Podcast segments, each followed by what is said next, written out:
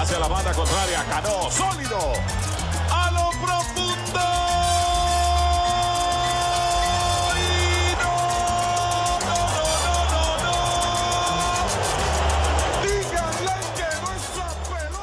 Bienvenidos una vez más a Home Play Talk. De aquí les saluda Carlos Collantes, trayendo un nuevo episodio con mi querido compañero, primo y co-host Ricardo París. Un episodio en el que vamos a estar discutiendo un tema bastante interesante y del que poco se habla recientemente en el ámbito del béisbol. Creemos que hace falta que se hable un poco más de esto y por eso es que hoy le traemos este tema. ¿Qué tal, Ricardo? Hola a todos, ¿cómo están todos por aquí? Bueno, yo me parte muy bien, eh, espero que tú estés bien también. Y sí, Carlos, concuerdo contigo, pues este, este tema aquí que hemos estado preparando, pues es algo que llama mucho la atención porque, bueno, se ha dejado de hablar de esto, pues, y bueno, para mencionarlo, pues estamos hablando de lo que es el Clásico Mundial de Béisbol, ¿no? Así es. Eh, pues este evento se ha dejado de, de mencionar, sobre todo pues del año pasado de, del COVID y todo eso, pues se supone que lo, lo, lo que son los, los, los, cualificatorios y todo eso, pues eran el año, pas el año pasado. Y pues el clásico iba a ser ahorita, este año, a principios de año, en el 2021. Pero bueno, lamentablemente el COVID y todo eso no lo atrasó. Pero es raro porque yo de verdad en lo personal no he vuelto a escuchar nada acerca de ellos, o sea, qué, planes tendrán para el futuro. Así que es algo que está muy, muy en el aire, en mi opinión. Y pues es un evento que yo creo que ha, ha ayudado mucho al béisbol y lo ha ayudado mucho, sobre todo, pues a, a llegar ese, esa popularidad que, que, hace falta pues, en tantos países del mundo. No sé qué piensas tú sobre, sobre en general lo que ha estado sucediendo con este evento. Pues sí, yo poco me he enterado de lo que ha estado sucediendo alrededor de este evento. Las pocas noticias en las que había visto, pues me había enterado de que debió haberse jugado para este año, el 2021 pero como tú decías, bueno, con la situación del COVID eh, que hizo postergar esas fases clasificatorias que se debieron jugar el año pasado, pues ha estado suspendido y en veremos, porque aún no se sabe realmente qué va a suceder con, con el evento.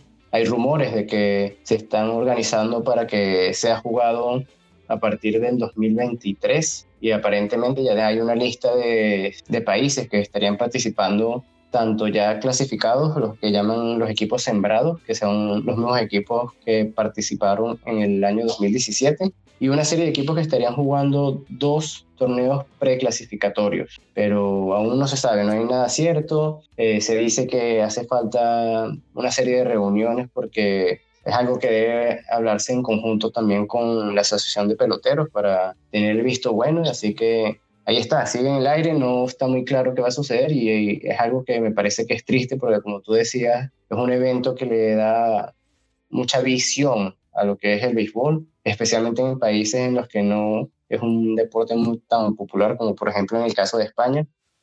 Eh, España participó hace algunos años en uno de los primeros clásicos y que lamentablemente pues no lo veo en la lista de los que participarían para el próximo, pero bueno, aún ni siquiera se sabe qué va a suceder, así que bueno. Bueno, una de las cosas también que hay que tomar en cuenta, Carlos, es, es pues el, regreso de, los deportes en general, pues debido a la pandemia, ¿no? O sea, ahorita estamos eh, todavía experimentando pues el regreso de, muchos eventos de, gran magnitud, pues como, como exacto, como son el, el béisbol profesional, eh, la NBA, allá en Europa, pues imagino que las ligas de fútbol, eh, que vi que en estos días, hace poco, pues el Madrid y el Barcelona jugaron, o sea, entonces son cosas pues que tú, que, que están, están, todavía pues volviendo a, la normalidad, por decirlo así, pues, y claro, pensar pues en un evento de tal magnitud que incluye personas, peloteros, gobiernos y todas cosas de distintas partes del mundo, pues me imagino que va un poco más allá de solamente pues tomar la decisión y decir, mira, así va a pasar. Porque claro, hablando pues de este tema, pues yo de verdad no, no, no he escuchado ninguna noticia acerca, por ejemplo, del Mundial de Fútbol de, de Qatar del 2022, pues o sea, no sé en qué estatus está eso, no sé si, si, si sucederá, cómo sucederá, pues en, en, relación a todo esto que hemos estado viviendo con esta, esta bendita pandemia, ¿no? Y sí, pues que llena de mucha incertidumbre pues el ver que, que la Major League Baseball no, no ha comentado nada pues en base a lo que es el Clásico Mundial. Pero bueno, una cosa que también pienso es el hecho de que, claro, están lidiando con mucho solamente pues para volver, eh, el, la vuelta del, del béisbol de grandes ligas. Pero sí, este, eh, es algo que, que a todos pues nos llena de mucha expectativa porque pues en lo personal a mí ese torneo me encanta. Es una manera pues de demostrar y de, de, crear ese ambiente de béisbol de una manera un poco más distinta, de crear ese ambiente de, de rivalidades entre países. O sea, es algo bastante me, o sea, me recuerda mucho pues, a lo que es la, Copa Mundial de Fútbol, ¿no? O sea, el Mundial de Fútbol que a todos nos encantaba por ese mismo hecho de que no, los países, que tal, que los mejores. Entonces, oye, yo sentía esa misma vibra con lo que era el Clásico Mundial, pero esperemos que, que, que regrese, Carlos, porque fue un, evento que le estaba dando esa popularidad, como tú comentabas, que, que el béisbol necesita pues, para crecer en otros países. Em, ahora yo quería preguntarte, Carlos, pues tú, claro, que estás en un país ahorita que, que su primer deporte, el deporte primario pues es el fútbol. Sabemos la gran popularidad que tiene el fútbol en todo el mundo. ¿Qué, qué piensas tú que le haría falta pues al, al, evento, al Clásico Mundial de Béisbol, pues para llegar a, a la magnitud de, de, ser como el Mundial de Fútbol?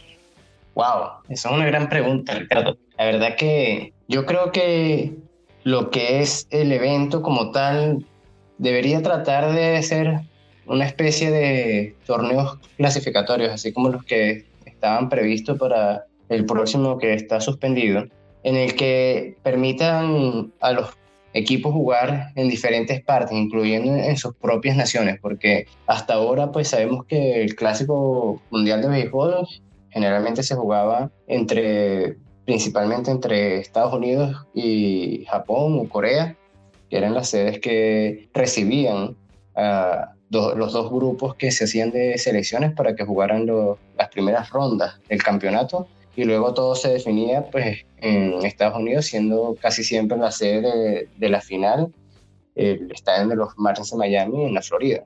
Yo creo que de repente buscar la manera de que esas rondas clasificatorias sean más parecidas a lo que son las rondas clasificatorias del Mundial de Fútbol, en las que cada región del mundo donde te haya países participando puedan jugar en sus propias sedes y crear sus propios eh, digamos, algo así como microeventos para promocionar el béisbol dentro de sus propias regiones, pues creo que podría ser algo de bastante ayuda. También, pues, comentarte que algo que puede estar ayudando mucho es que un gran evento deportivo que tú mencionabas que está costando que esos grandes eventos vuelvan a la normalidad debido a lo de la pandemia. Un gran evento deportivo como son los Juegos Olímpicos pues ya está confirmado que Japón está dispuesto a llevarlos a cabo este año. Y afortunadamente, pues el béisbol regresa a lo que es la cita de, la, de los Juegos Olímpicos.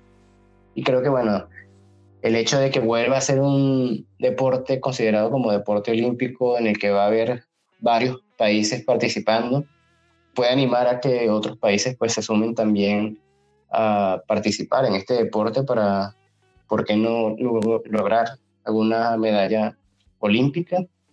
Y así pues ir construyendo esa popularidad del béisbol en países en los que es poco popular o quizás tiene popularidad completamente nula, porque sabemos que hay países en los que casi ni se sabe que existe este deporte. Conchale, el que tenga palanca aquí, que nos escuche, que tenga palanca con la MLB, pues que le haga el favor a Carlos, porque esa idea tan súper buena. Bueno, bueno, mira, te digo, si, le hace falta un embajador aquí en España, con mucho gusto, hacemos un negocio, y yo voy, eh, pero pueblo, ahí a ver si voy escauteando muchachos para que se unan ahí a jugar al béisbol, por supuesto que sí. Perro, chamo. No, no, no, no, fue de juego de pana que, que, me gustaron mucho esas ideas que comentaba, sobre todo pues el hecho pues para, para crear el béisbol y darle un poquito más de popularidad, sobre todo en países pues, que en los que no se conoce. O sea, crear esos eventos locales, esos eventos pues de, de que la gente misma que vive en esas regiones pues conozca, vea el deporte, aprenda cómo se juega y vea pues que es uno de los deportes más, más lucrativos y más populares del mundo, pues. ¿Entiendes? De verdad que me encantó, me, me, encantó esa, esa idea, pues. Mira, eh, Así que... Ahora que estoy, que me estás comentando eso, me llega aquí a la mente que una de las cosas que ayuda mucho a la, popularidad del fútbol es que, o sea, incluso en las zonas de más bajos recursos, para ellos es fácil, obviamente la, ya conocen lo que es el fútbol, pero también es muy fácil para ellos simplemente conseguir una pelota o hacerla ellos mismos. Y vemos que en los países pues, de bajos recursos eh, de continentes como África, incluso en Sudamérica, pues en las zonas más de más bajos recursos, vemos que juegan a veces los niños incluso hasta descalzos, con una pelota de trapo, con, con lo que sea.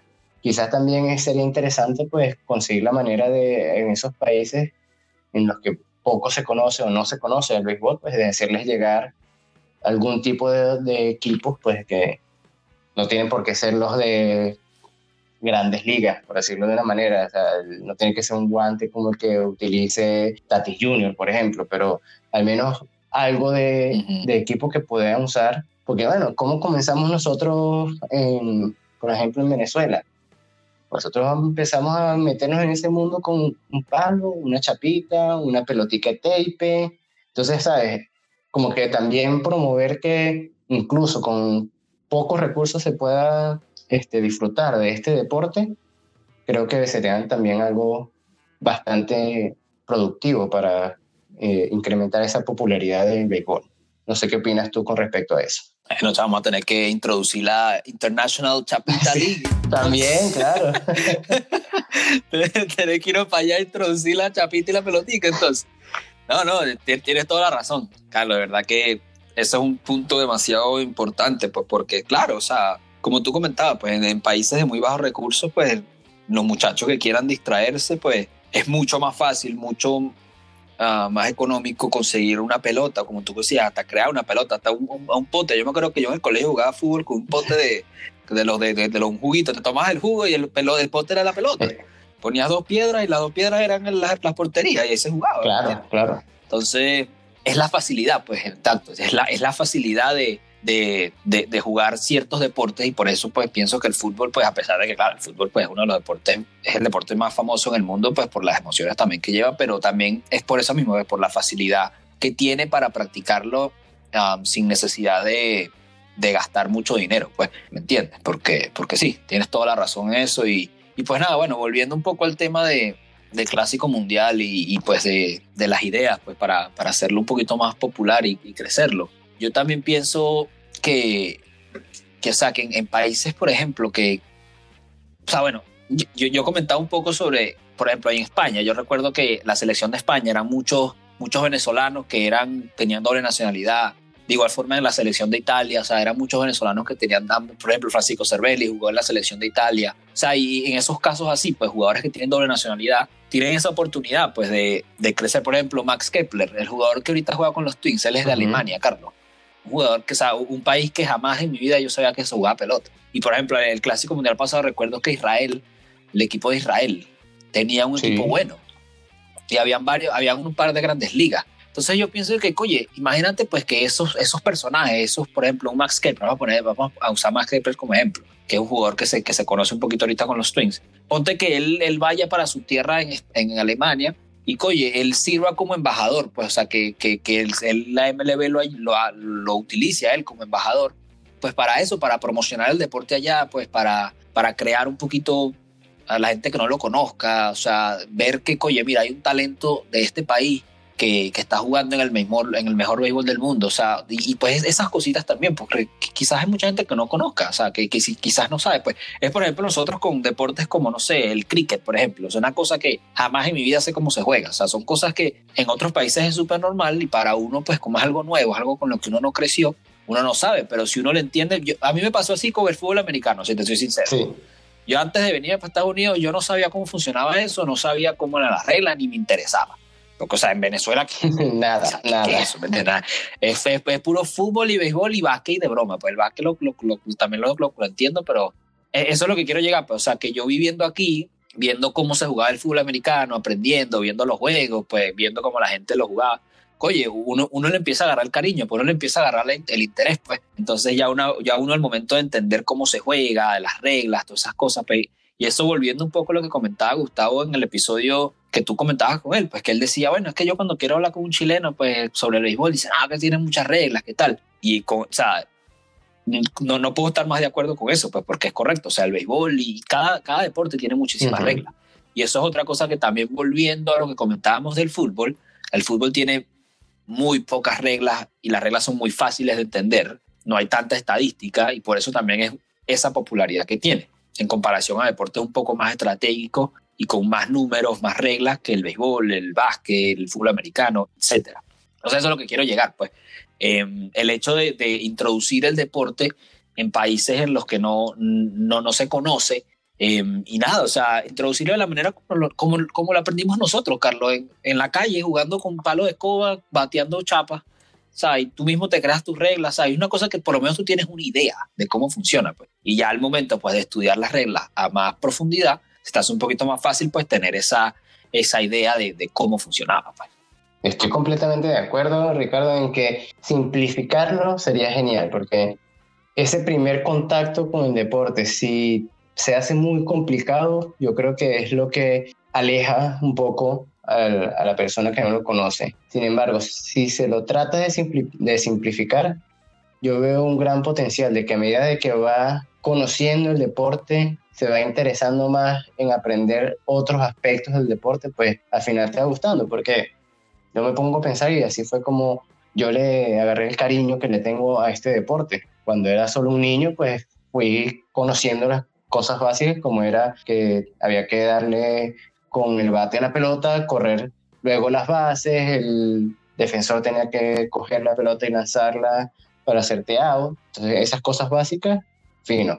Debería buscar simplificarse, como tú dices, y a medida de que la persona va entendiendo esas cosas básicas, que se vaya enamorando naturalmente del deporte y pues luego ir conociendo el resto de aspectos y estadísticas que están involucradas, porque sinceramente que al día de hoy son demasiadas, en mi opinión, son muchísimas, muchísimas. Eh, no digo que no me gusten porque, como también comentaba yo el episodio pasado con Gustavo, pues eh, soy un poco nerd con eso de las estadísticas, me encanta estar aprendiendo sobre las estadísticas del béisbol y estoy completamente de acuerdo con que se usen, pero para ese primer contacto, para eh, hacer que el deporte sea más popular en esas regiones en las que no se sigue, pues yo creo que simplificarlo de alguna manera y tratar de ir que la gente, eh, involucrando a la gente con el deporte es la mejor idea que se podría tener.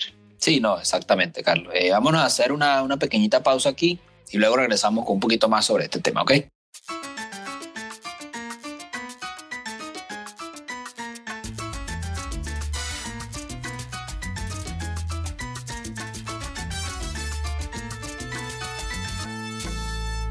Bueno, y de regreso aquí con ustedes, em, pues claro, como comentábamos previamente sobre este tema, pues queríamos seguir hablando un poquito más porque son varias cosas que todavía nos faltan por tocar y un, aspecto interesante e importante que yo quería resaltar sobre pues el beneficio de, de este evento es cómo ayuda a promocionar pues peloteros que, que quizás estaban jugando en otros países, en ligas independientes, pues y cómo este evento los ayuda a promocionarlo pues en frente de scouts de grandes ligas, pues para, para poder jugar grandes ligas, pues.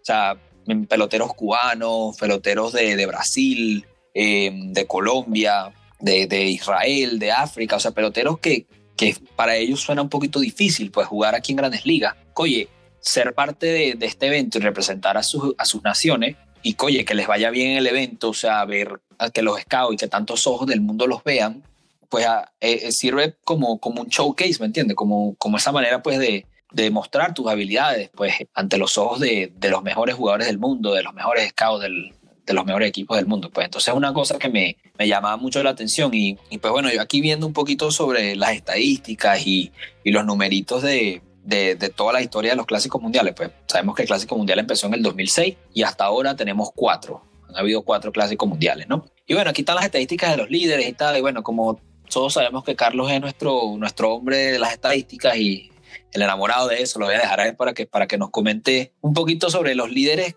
de esta, los líderes de estadísticas que tenemos aquí. Y hay un nombre que, que se repite bastante, que quizás no, no creo que ninguno de ustedes haya escuchado antes. Así que bueno, lo dejo con Carlos para que les comente. Bueno, sí, muchas gracias, Ricardo. Aquí queremos comentar que, bueno, ahí está el nombre de un cubano que la verdad es que yo fuera del clásico mundial, pues nunca había escuchado nada de él ni sé realmente en este momento si sigue jugando al béisbol o no, porque supongo que jugaba en la liga de allá de Cuba. Y es Frederick Cepeda. Este pelotero, pues, en lo que son los números del clásico mundial, de todos los clásicos mundiales que se han jugado, tiene el liderato en las estadísticas de bateo más importantes, incluyendo el número de hits conectados, home runs, carreras empujadas, carreras anotadas, está empatado en el primer lugar de dobles, así que es un pelotero, pues como comentaba Ricardo, de que si no fuera por el Clásico Mundial, probablemente nunca habríamos sabido de todas esas habilidades que, que, tiene y la calidad de pelotero que es. Este señor Frederick Cepeda, pues ha dejado una marca en lo que es los clásicos mundiales de béisbol y por el lado de, los lanzadores, pues llama la atención que está el nombre de un sudafricano, que es el que está en el liderato del número de carreras permitidas, el menor número de carreras permitidas, con 14, que se llama Barry Armitage. La verdad que, insisto, fuera de lo que es el clásico mundial, pues yo estos nombres jamás los había escuchado y llama la atención cómo el evento pues les permite demostrar sus habilidades y es bastante importante pues para peloteros de este tipo de, de países en los que no hay una liga tan reconocida y que no han tenido la posibilidad de llegar a las grandes ligas, de mostrar pues, lo que son capaces. Sí, un dato curioso aquí sobre Barry Armitage, Carlos, es que él es el, eh, fue el primer um, pelotero sudafricano en aparecer y en debutar en las grandes ligas. Eh, él fue lanzador con los Kansas City Royals y lanzó en el 2005. Él fue, hizo la, fue el primer jugador sudafricano en debutar en grandes ligas. O sea, unas cosas pues que, que, llaman mucho la atención ver sobre jugadores que como, como comentamos, es, es, difícil conocerlo porque nosotros seguimos más que todo pues lo que es grandes ligas y la mayoría del mundo hace eso. Pues. Entonces, oye, eh, me, me gusta y es bonito la oportunidad de, de ver en este torneo cómo estos jugadores pueden demostrar sus habilidades. Y volviendo también a, al cubano Frederick Cepeda, Carlos, eh, él jugó en el primer clásico mundial, en el 2006, en el 2009. Y Coye, después de su buena actuación en el 2009, que lo seleccionaron en el Todos de Estrella eh, de outfielders en ese equipo, Freddy Cepeda firmó, porque él, previamente jugaba solamente béisbol cubano con el equipo de los Gallos de Santixi. Él jugaba en el equipo de, de cubano y en base a su, a su buen desempeño en el Clásico Mundial de 2009, él pudo firmar en la Liga Profesional de Japón con los gigantes de Yomiuri, uno de los equipos más populares de esa liga, pues, y sabemos pues la, la calidad que tiene la liga japonesa, que hasta se compara bastante con, con la Major League Baseball, ¿entiendes? Entonces, oye, es, e, es eso, pues, es, es, esa oportunidad que estos peloteros utilizan, pues, para, para crecer y para que los vean, para potencialmente, pues, cambiar su vida, pues, tener una mejor vida. Por ejemplo, imagino que este, este, este jugador, Cepeda, o sea, viniendo de Cuba, Sabemos todo lo difícil que es vivir en Cuba, la, esa situación muy parecida a Venezuela. Oye, que haya tenido esa oportunidad de, de salir de su país y jugar en béisbol profesional en Japón, fue gracias al Clásico Mundial, Carlos. ¿Entiendes? Entonces a eso es lo que quiero llegar, pues a eso es lo que quiero llegar con, con esa, ese objetivo, pues de seguir expandiendo lo que es este evento, de, de seguir creciendo y creando más popularidad en el béisbol, pues para que muchos jóvenes en todas partes del mundo pues sigan cumpliendo sus sueños de, de, tener una mejor vida. Pues, o sea, como te digo, o sea, se puede jugar béisbol y se puede ser un atleta profesional y puedes tener una buena vida si sea jugando en Japón, jugando en grandes ligas, jugando en cualquier otra liga, pero, o sea, son, son, son de verdad unas oportunidades que, que vale la pena resaltar. Completamente de acuerdo contigo, Ricardo. Y bueno, ya antes de terminar este episodio, eh, me ha encantado pues todas estas ideas que hemos aquí compartido. No quiero despedirme sin comentar que recientemente, a principios de este mes, el gran Luis Aparicio cumplió 65 años de haber debutado en las grandes ligas, el único venezolano en el Salón de la Fama de las grandes ligas, con nueve guantes de oro y 13 juegos de estrella durante su carrera, pues todas las hazañas que logró siempre serán recordadas y las celebraremos pues con mucho orgullo.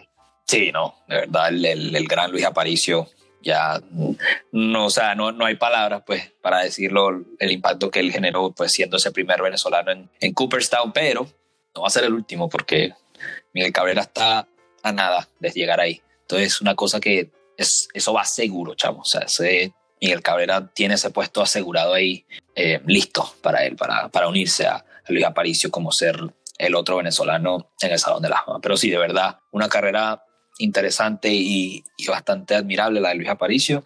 De verdad muy feliz después de haberlo tenido representando nuestro país y, llegando pues al, al, la parte más alta de lo que es el béisbol, pues como es el Salón de la Fama de Cooperstown. Así que bueno, gracias, gracias a todos pues por, por un nuevo episodio. Espero que les haya gustado este tema sobre el Clásico Mundial. De verdad que son muchas ideas que, que pusimos ahí al aire. Siéntanse abiertos para, para opinar, darnos sus opiniones, lo que piensen sobre el tema. Si tienen alguna idea que quieran resaltar, que quieran agregar, siéntanse abiertos para hacerlo en nuestra cuenta de Instagram que es arroba homeplate.talk. Ahí nos pueden dejar comentarios, nos pueden mandar mensajes directos con cualquier idea que tengan sobre este tema o cualquier otro tema relacionado con béisbol, que lo podamos también discutir aquí con todos ustedes para que, para que sigamos creciendo como, como una familia de Home Talkers. Así que bueno, por mi parte me despido. Un saludo para todos, que estén muy bien y que tengan una feliz semana. Aquí los dejo con Carlos. Así es, están invitados, como les dijo Ricardo. También los invito a que se unan a esta conversación a través de Spotify, Apple Podcast, Google Podcast y por supuesto el canal de YouTube, que sabemos que muchos de ustedes prefieren encontrar nuestros episodios ahí en YouTube. No se olviden de suscribirse y activar la campanita para que no se pierda ningún episodio o cualquier otro video que estemos montando por allí. Por mi parte yo también me despido, muchas gracias y hasta la próxima.